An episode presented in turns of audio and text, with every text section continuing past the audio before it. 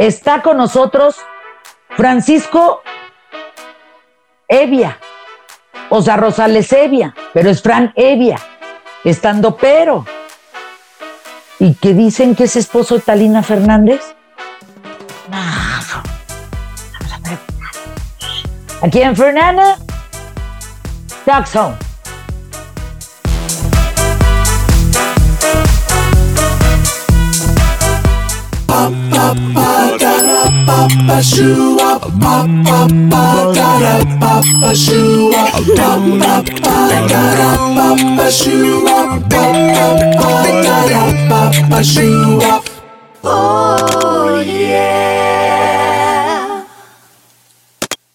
Francisco Rosales Evia, ¿Qué tal? ¿Cómo estás, Fernanda? María Fernanda Familiar Villanueva, a sus órdenes. Oye, No Fran estudié. ah, Evia, conocidísimo como Fran Evia, estando pero. eh, pues no sé si conocidísimo, pero es, es un poquito el ímpetu, el ímpetu que hay, eh, porque la gente conozca un poco más. Ah. Ay, ay, ay. ¿Cuántos seguidores traes, Fran? Ay, ahorita estamos alrededor de los 100 mil en, en varias red. Ajá. Y, y pues nada, la verdad es que eh, afortunadamente tengo ahorita un, un buen grupo de gente que, que me está siguiendo y que está pendiente de, de lo que andamos publicando y, y la verdad es que, pues qué padre, ¿no? ¿Qué les gusta de ti? ¿Qué les gusta de ti a tus seguidores? Cuéntame. Eh, la verdad es que no sé. O sea, eh, eh, si yo fuera consumidor, no estaría yo consumiendo mis cosas, pero, pero bueno. Ah, chinga. Entonces, ¿qué finalmente- estarías consumiendo? No, no, la verdad es que es tal vez un poco de falsa modestia, pero, pero se procura que, que por lo menos la, la gente que, que me sigue, eh, pues consentirlos con contenido, sobre todo ahorita que pues, estamos todos encerrados y, y- y no hay más que consumir contenido. Es lo que nos queda. Es que haces muchas cosas. Hay uno que se llama Perra Vida, ¿no? Que has tenido un éxito. Eh, ¿Ah, sí, sí? Un, un beat de stand-up de- del show anterior que afortunadamente se, se ha viralizado un poquito ahí en, en redes. Pero ya dime, Fran Evia, la, la perra es vida, la vida es perra. Eh, pues, pues sí, sí lo es, ¿eh? Sí, un poquito la, la vida, pero pues nos, creo que nos toca, eh, dirían los gringos, tomar las cartas que se te han repartido y pues ver qué se puede hacer con eso. Pero además también escribes para televisión. Entonces, ¿qué fue primero, el huevo o la gallina? Eh, en esa pregunta en particular, yo soy partidario del huevo, porque creo que debió haber habido algún animal precursor a la gallina que puso un huevo y de ahí salió una gallina, pero ¿por qué seguir hablando de zootecnia cuando podemos hablar de la pregunta que me preguntaste?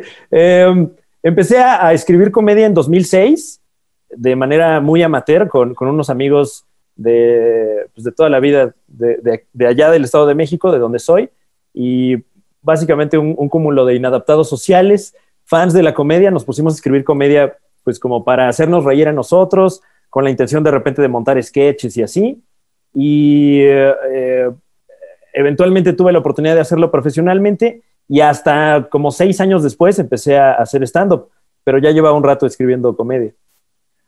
¿Quién es tu público? O sea, ¿quién dirías? Yo a estos los tengo atacados de risa y la verdad es que son mis fans, fans ya legal.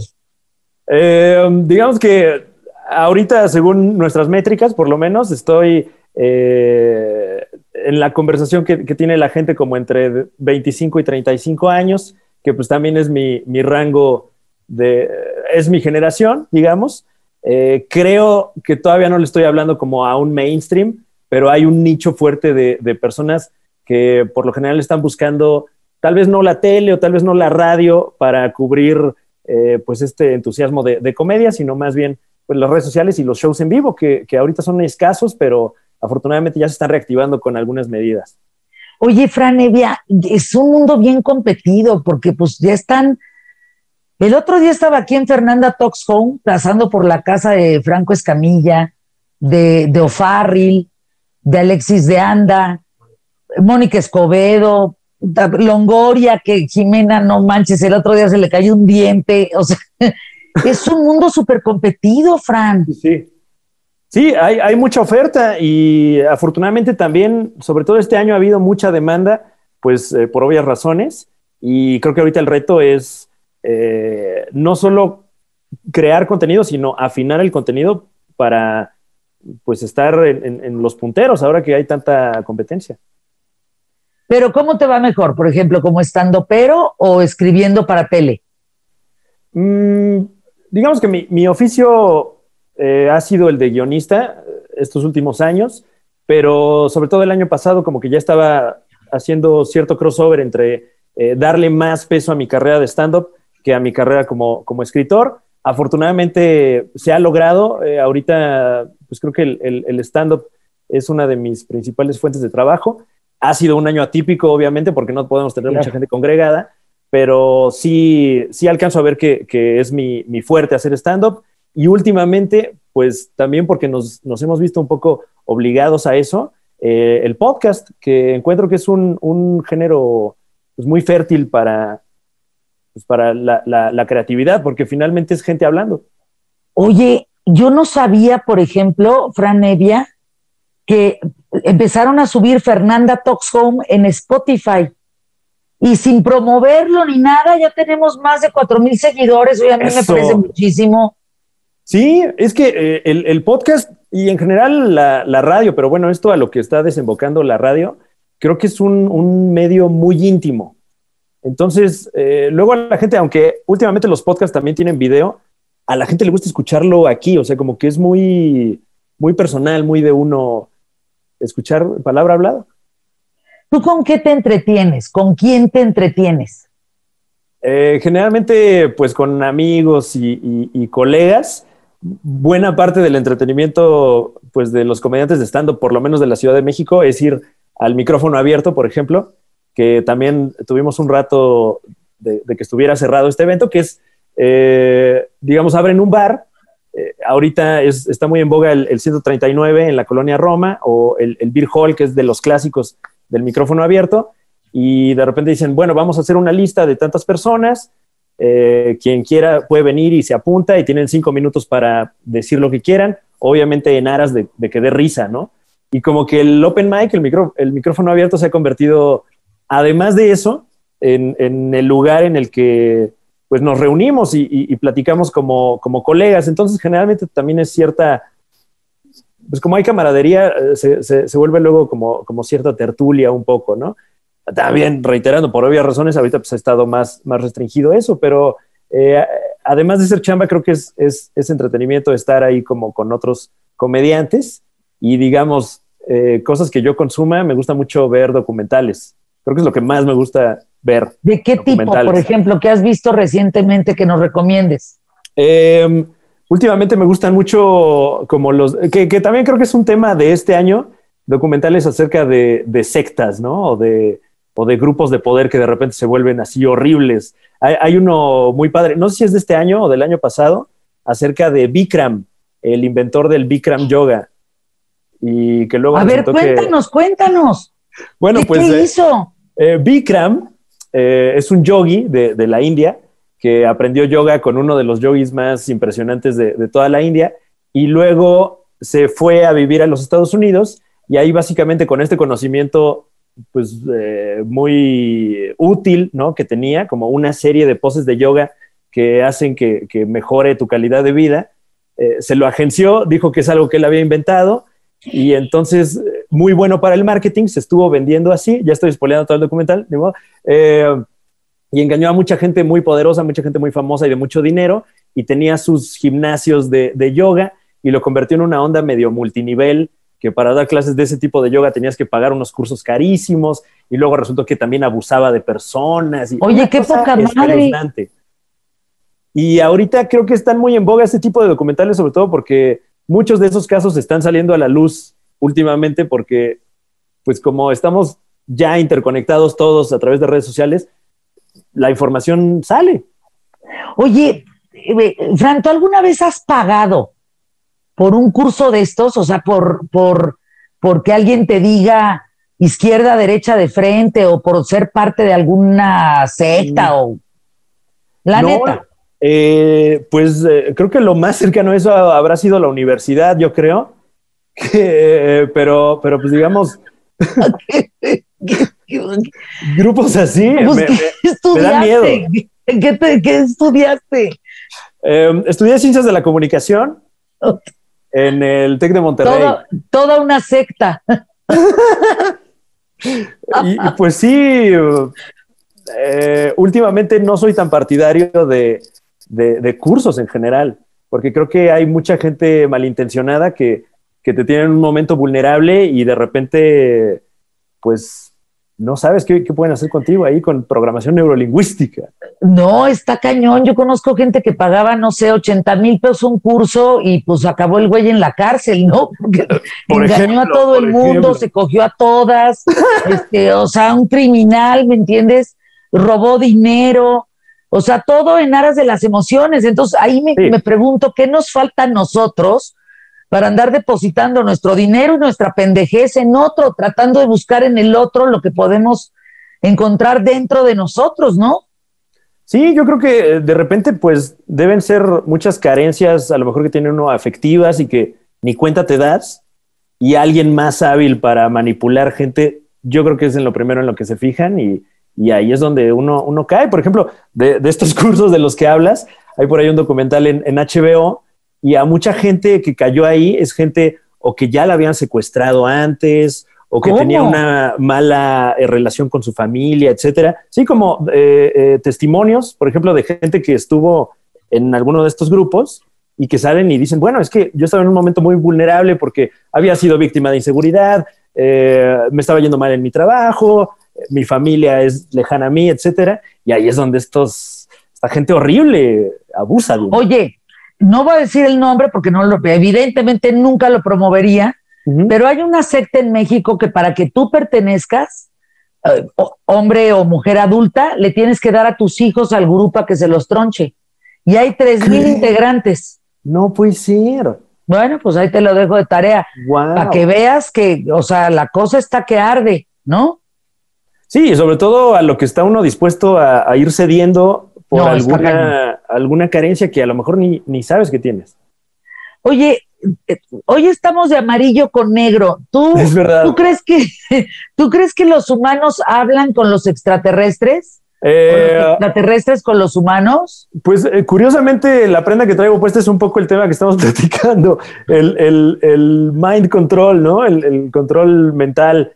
Y pues en general, en general me, me gusta ah, consumir, pues no sé si, llam- si llamarle contenido, por ejemplo, eh, teorías de conspiración, etcétera. No que yo las crea, pero me interesa mucho ver cómo surgen y cómo hay gente que cae en ese tipo de cosas. Creo que este año eh, el, el tema al que más le he prestado atención es la propaganda y sobre todo porque pues he tenido no tanto tiempo libre, sino tiempo en, en casa y pues casi que ahí me he abocado a estar leyendo.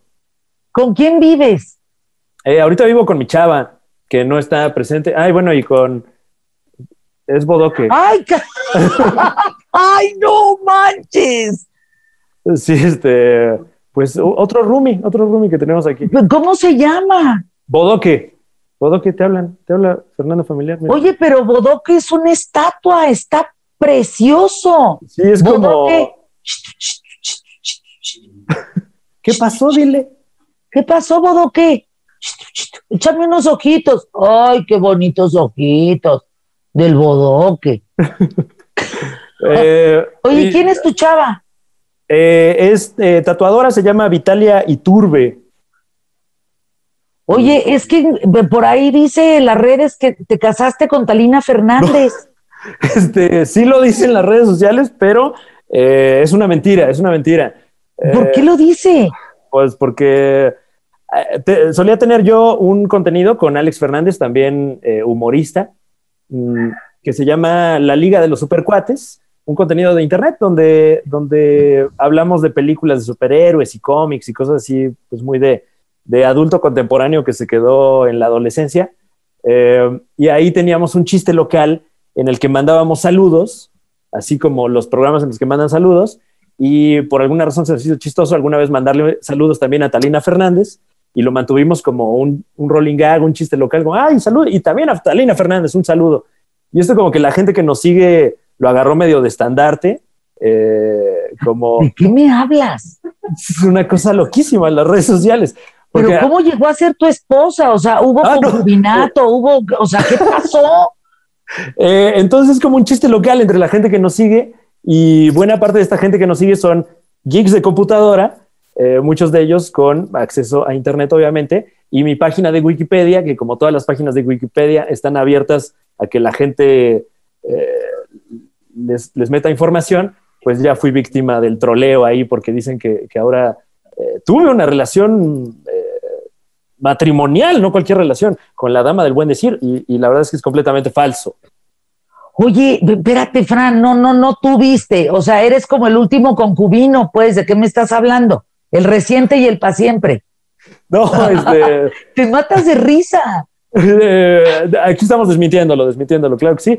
Próximamente actualizaremos mi página de Wikipedia para que ya no diga mentiras. Pues sí, yo, oye, ¿qué dice Benito Bodoque del tema, oye? Eh, pues le cae bien Talina Fernández, la verdad es que la sigue desde siempre, desde, desde que estaba con, el, licenciado Sabludowski. Pues ¿cuántos años tiene Bodoque, hombre? Eh, Bodoque tiene seis años y tengo dos gatos, dos gatos de seis años ambos. Ya no a ver, ¿el otro dónde está? Del eh, otro lado, ¿no? Ay, lo empecé a buscar así por el otro lado. No, pues creo que hoy tenía clase de Taibo.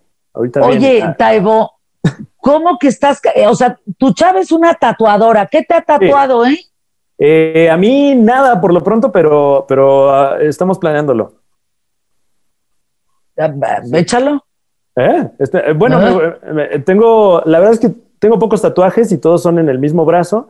Entonces pensamos, pues, continuar el diseño en este brazo, a ver qué más se nos ocurre. Pero ha, tatuado a, colegas eh, queridos. Échale, échale, ¿a quién? ¿A quién ha tatuado? A, Carlos Vallarta le tatuó la cara, por ejemplo.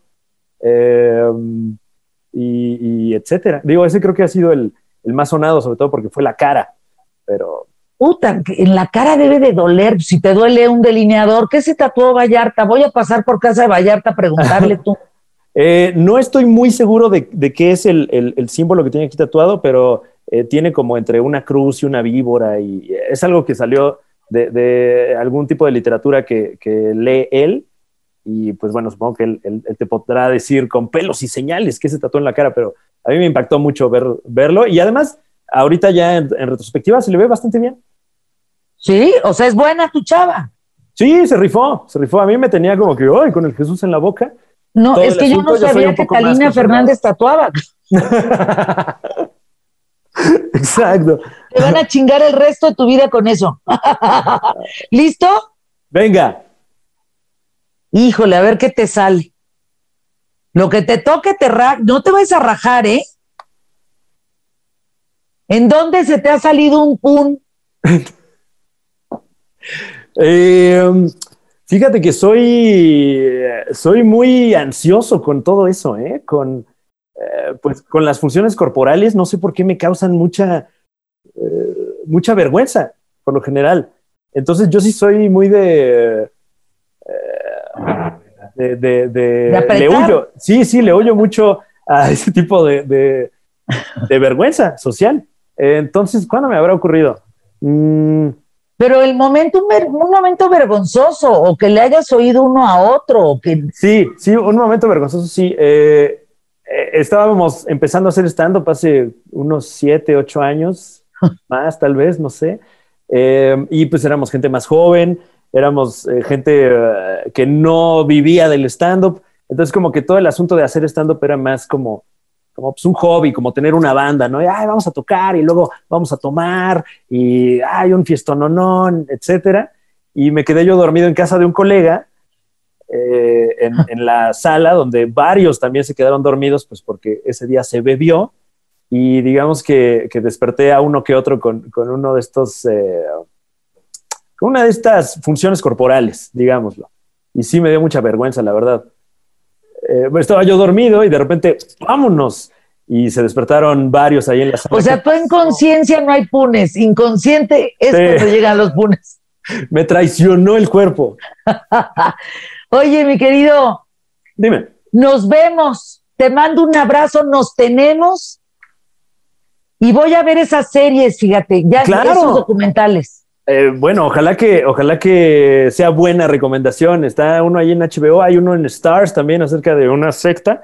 Eh, y, ahí me platicas, ¿qué, te parecieron esas series? Oye, ¿no, ¿no formarás tu parte de una secta? No, justamente es de. Pareces gurú, o sea, si yo te veo en la calle, sí me hinco, güey. O sea, sí le digo, ay, muere, espérate. O sea, échame la bendición, cabrón. No, no, no, para nada. Digo, este, no sabemos, no, no es cierto. Pero, pero igualmente, muchísimas gracias por, pues, por pasar a, saludar y cuando gustes, aquí tienes tu casa. Gracias, Fran. Te mando un abrazo, mi Francisco Rosales Evia. No, bueno, bueno, el, Fran Evia, hombre, ya. A la orden. el que no es y sí es esposo de Talina. Nos tenemos. Muchísimas gracias, que estés muy bien y máximo respeto a Fernández, la dama del buen decir. Por supuesto que sí, compañera de trabajo mío hace muchos años. Muy gracias.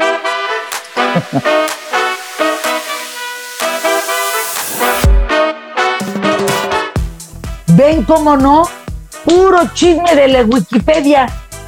Ah, de mí dicen que mido unos 70. Imagínate nada más cuando estoy de unos 53. Desde, desde hace... ¡uh! Hasta el próximo Fernanda Talk Gracias. Haz clic, suscríbete. Llevamos más de 2 millones de vistas en este canal y no es por menos, ¿eh? Vamos por 2 millones más. ¿Cómo, chingón? Alégale.